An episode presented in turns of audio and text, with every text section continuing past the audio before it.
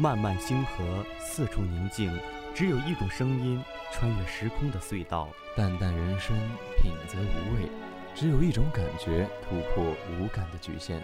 花花世界，灯红酒绿，只有一种视线穿透心灵的迷茫。美丽的故事背后都藏着一颗颗透明的心。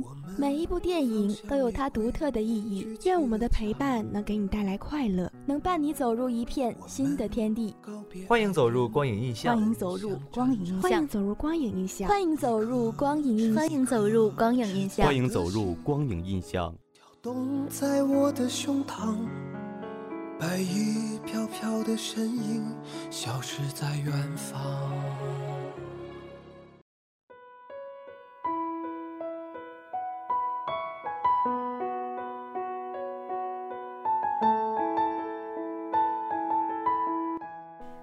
今天是二零一九年十一月六日，农历十月初十，星期三。Hello，大家好，欢迎小伙伴们走进辽宁科技大学科大之声，我是主播蒋天意。大家好，我是主播王家豪，感谢大家收听我们的节目。我们的科大之声、喜马拉雅 FM、苹果播客频道和网易云音乐也已经上线了，大家可以搜索辽宁科技大学科大之声，对我们的节目进行订阅，就可以随时随地的听到我们的节目了。哎，天意，天气越来越冷了，后天就是立冬了，你有没有准备好棉衣啊？那当然有了，因为啊，立冬后就意味着冬季正式来临了，草木凋零，蛰虫休眠，万物活动趋向休止。而且啊，在寒冷的天气中，应该多吃一些温热补益的食物，这样啊，不仅能使身体更强壮，还能起到很好的御寒作用呢。是啊，全是知识点。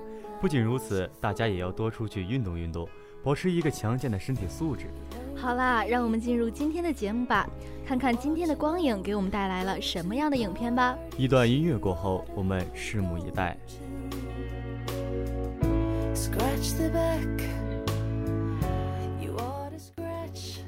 光是璀璨，影是梦幻；光是绚烂，影是变化；光是闪耀，影是呈现。光与影的交织，为我们带来了电影。各位老师，各位同学，大家好，欢迎走进每周三中午的电影放映厅。我是厅长蒋天意。表演是创作，充满力量；镜头是艺术，充满美感；剧本是骨架，充满想象。点点滴滴的汇聚，为一部好电影注入灵魂。大家好，我是厅长王家豪。家豪呀，你知道吗？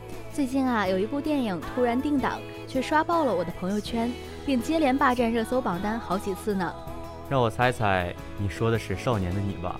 我和朋友们好几天之前就看过了，却还是不能从剧情里走出来。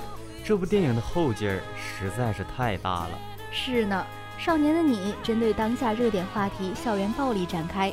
影片啊，不仅为我们带来视觉和感情上的享受，也引发了我们对这类问题的思考。校园暴力如今真的是毒瘤一般存在。据调查，如今校园暴力的发生概率比癌症的治愈率都要高。人们也将校园暴力定义为是比癌症更可怕的疾病。曾经啊，我以为在校园暴力面前，施暴者才是最令人气恼的。可是，在看完电影之后，我才意识到。冷眼旁观的人也并不是清白无罪的。希望通过电影的影响，能够引起社会对校园和孩子成长的关注。这部电影除了自身的题材具有吸引力外，演员的演技和情节的设计也是让人眼前一亮。金马影后周冬雨的表现自然没有令人失望，自然且有感染力。出乎意料的是易烊千玺的表现。这部电影是他的大荧屏处女作，他在拍摄期间还没有进入中戏学习。可呈现出来的东西一点也不会让人感到生硬。影片结尾处啊，他和周冬雨的那段几分钟的无声对视，更是被许多专业影评人誉为教科书般的表演。对啊，曾经大家对千玺的印象只是停留在唱跳俱佳的偶像歌手，而如今的千玺不仅收获了更多肯定的声音，也打破了大家对偶像和流量的定义。更多人认为啊，易烊千玺是个有天分的孩子。光是那个被警察按在地上望向女主角陈念的眼神儿，便是许多人练习许久都学不来的。智足 JQ 总比何涛说：“自此以后啊，流量一词可以说是对千玺的冒犯和侮辱了。这个眼神，我不认为能在任何一个所谓的流量身上看到。”当然，除了两个主角，其他的配角们也是做了相当合格的绿叶，为影片添彩。老戏骨如黄觉、吴越，表演严谨，滴水不漏。出演过多部作品的尹昉，化身正义使者，打抱不平。初出茅庐的小演员周也、张一凡的表现也是锦上添花。当然了，导演曾国祥也迎来了《七月与安生》后的又一个事业高峰。许多姑娘啊，在看完电影后都沉迷于男主角小北的默默守护和他的北言北语。不知道啊，同样身为女生的大家，是不是也有这样的感受呢？当然了，最令我动容的影片前后的两次变化。从前的小北在保护陈念的时候，只能戴着帽子躲开监控，远远地跟在他身后。可影片结尾处，小北又一次跟在陈念身后保护他，可这次却是光明正大、昂首挺胸的。是啊，就像影片里的那句台词：“你往前走，我一定在你后面。”我想，没有女孩能够拒绝这样温暖的话语和举动。影片中啊，有一个细节，不知道你有没有观察到，但我的确是印象深刻，还为此二刷了一遍电影呢。哦，说来听听。就是在陈念往家出发去往考场的那个场景，还记得吗？陈念家门口的路上啊，突然多了一排雏菊，这个镜头有短暂的停顿。后来啊，我找到的解读是那一排雏菊是小北绑上去的，水泥地里开不了花。顿时啊，我心中就涌上了一股暖意。原来少年的情感是可以那么真挚，那么虔诚。没错，就像王尔德的那句：“我们生活在阴沟里，但仍有人仰望星空。”陈念和小北虽然生活在泥泞中，但他们仍然没有放弃，他们还在努力做着走出去的准备，甚至小北还要牺牲自己，为陈念铺出未来的路。只有你赢了，我才不算输。有的人在影片结束后会产生很大的疑问。为什么？为什么陈念和小北只是认识了两个月，小北就会那么义无反顾地保护他，对他好？我觉得吧，可能是像正义说的，因为他们是少年，少年做事是单纯且固执的。小北啊，在陈念身上看到了希望的光，因此奋不顾身。小北向陈念许下承诺，要保护他，所以不能轻易食言。是啊，一千个观众的心中有一千个哈姆雷特。我相信你心中的那个解读就是最好的解读，也相信陈念和小北他们一定握住了属于他们的光。少年的你上映首日票房破亿，五天突破七亿，豆瓣起始评分八点四分，一众专业人士和演艺界的前辈也都毫不吝啬地给出五星好评。少年的你值得这一切。好啦，在节目的最后，让我们一起来听这部电影的推广曲《我们很好》吧。感谢您的收听。我们下期再见。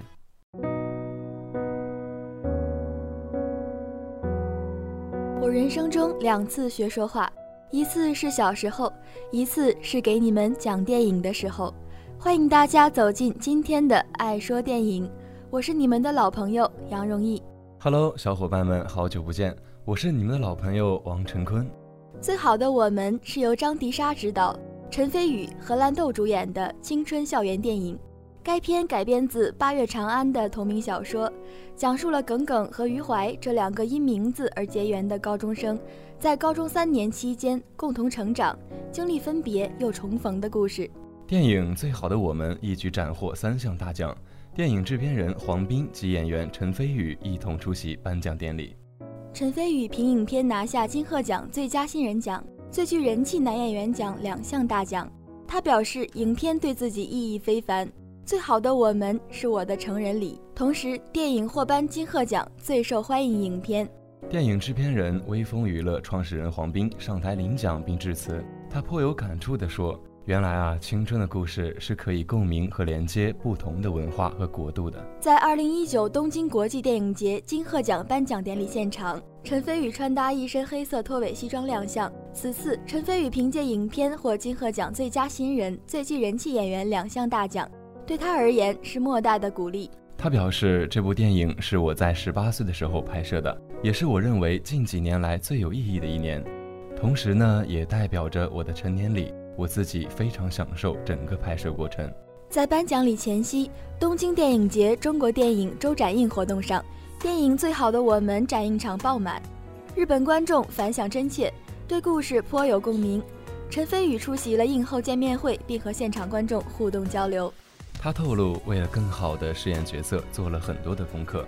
当被问及如何诠释角色中所带有的阳光与悲伤两面，他坦言说：“没想太多，用最真挚的表演方式呈现出来就好。”电影制片人、微风娱乐创始人黄斌发表获奖感言时还说道：“前天我去东京都写真美术馆和日本观众一起看了一场《最好的我们》。”原本是想看看日文字幕的效果，没想到收获的是满满的感动。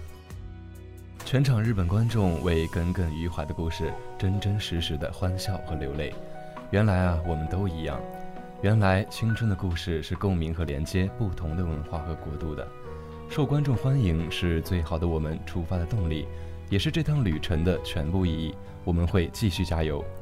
据悉，电影《最好的我们》之后，黄斌及其团队微风娱乐传媒将专注青年文化。第二部电影《暗恋》已在紧锣密鼓的筹备中。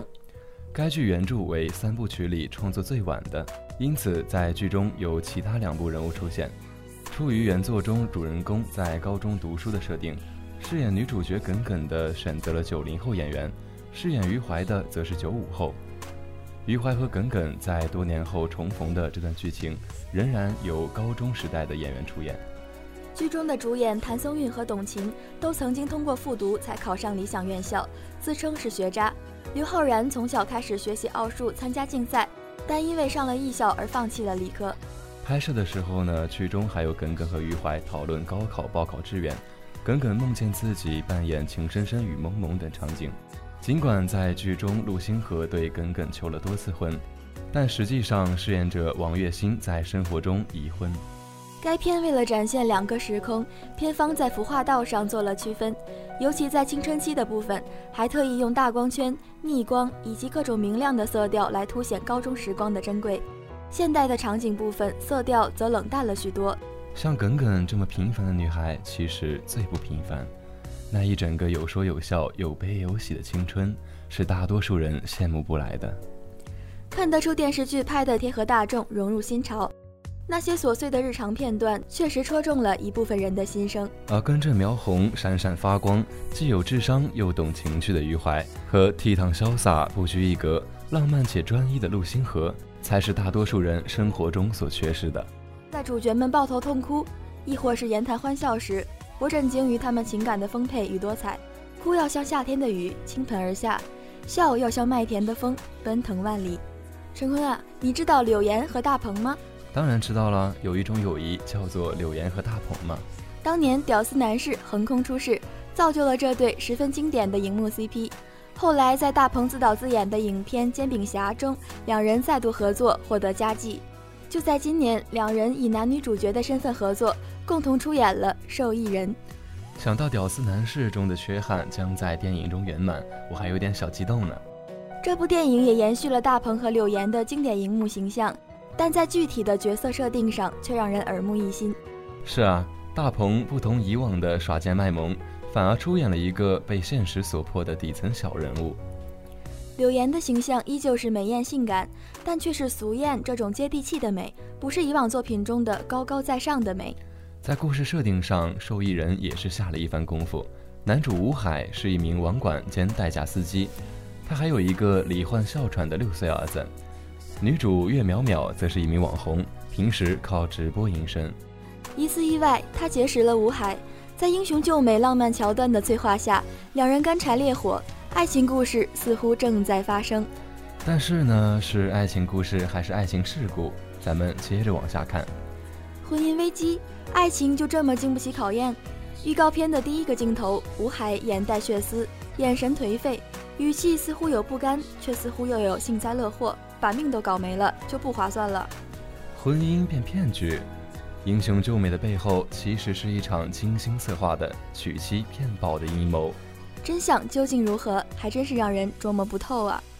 这周的影院真的令人期待，想想都让人激动。到时候啊，让我们在影院相遇吧。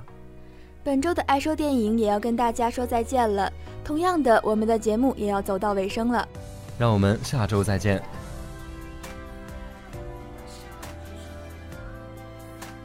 如果小伙伴们有什么想看的电影或者好的原创影评，都可以联系我们。我们欢迎大家在我们节目下方评论留言。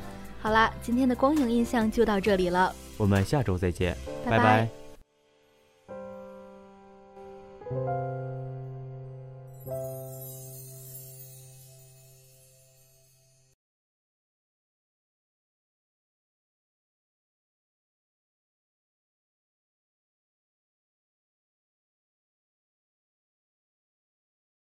本期文字：孙迪、曲静茹、赵一伟，主播：蒋天意、王家豪、王晨坤、杨荣毅，广播编导：孙迪，策划：李永硕、王子飞，监制：高梦林、孙广旭。感谢各位的收听。